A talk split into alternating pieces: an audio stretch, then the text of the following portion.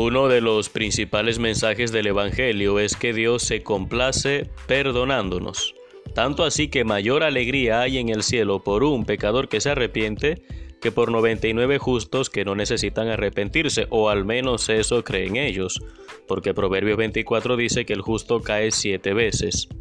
Para entender esto es bueno considerar que Dios nos ve como sus hijos. Todos los padres quieren ver a sus hijos sanos y felices, y si alguno se enferma, no habrá mayor alegría para ellos que verlos curados. Más aún, mientras más grave sea la enfermedad, proporcionalmente mayor será la alegría de la curación. Eso no significa que ningún padre quiera que su hijo o su hija se enferme, pero sí significa que después de haber superado el trance, la alegría que sobreviene es superior a que si nunca se hubieran enfermado. Es una alegría diferente. Más o menos de esto se trata la misericordia de Dios.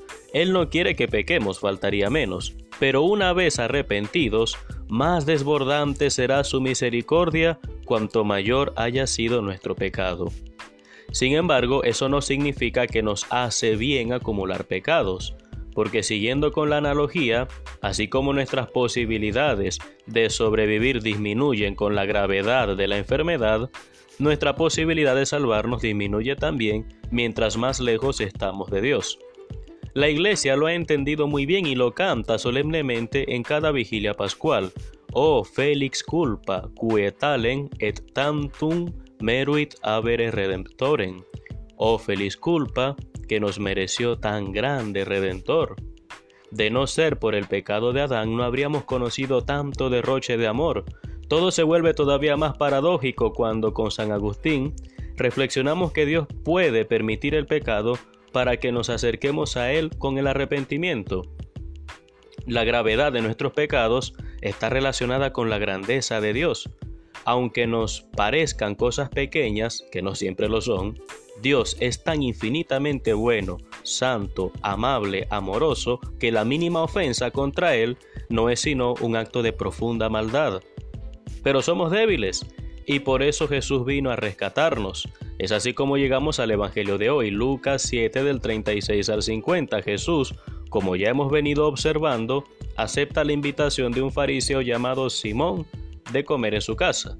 Aquel hombre le rogó a Jesús que fuera a su casa a comer, pero he aquí que una mujer que todo el pueblo reconocía como pecadora, muy probablemente era, era una meretriz, lloró a los pies de Jesús, derramó un perfume caro en ellos y hasta con su cabello intentaba secar sus pies. Jesús se dio cuenta que esa mujer había decidido poner su vida entera a sus pies. Estaba resuelta a seguir sus pasos y si había conseguido dinero mal habido, lo utilizó para hacer la ofrenda del alabastro. Jesús le hizo ver a Simón que los pecados de esa mujer eran muchos, es verdad, pero que su disposición a la conversión era también mucho mayor que la suya. Por eso aquella mujer amó más y fue absuelta de sus pecados, mientras que Simón lo que hacía en sus pensamientos era juzgar al mismo Jesús y a la mujer ante la escena que estaba presenciando. Hay un principio jurídico muy antiguo que dice ad impossibilia nemo tenetur. Es decir, nadie está obligado a lo imposible. A veces nosotros cuando nos hacen algo pensamos, me las pagarás con creces.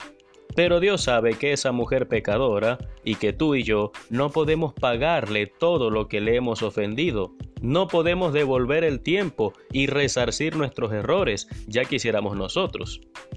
Por eso no estamos obligados a hacerlo. Cuando alguien se arrepiente de corazón no es que no quiere, sino que no puede retroceder todo lo que ocurrió. Y Dios lo sabe y por eso nos perdona. Así que nosotros también perdonemos y en lo posible olvidemos. Permitamos que Dios haga justicia y sigamos adelante.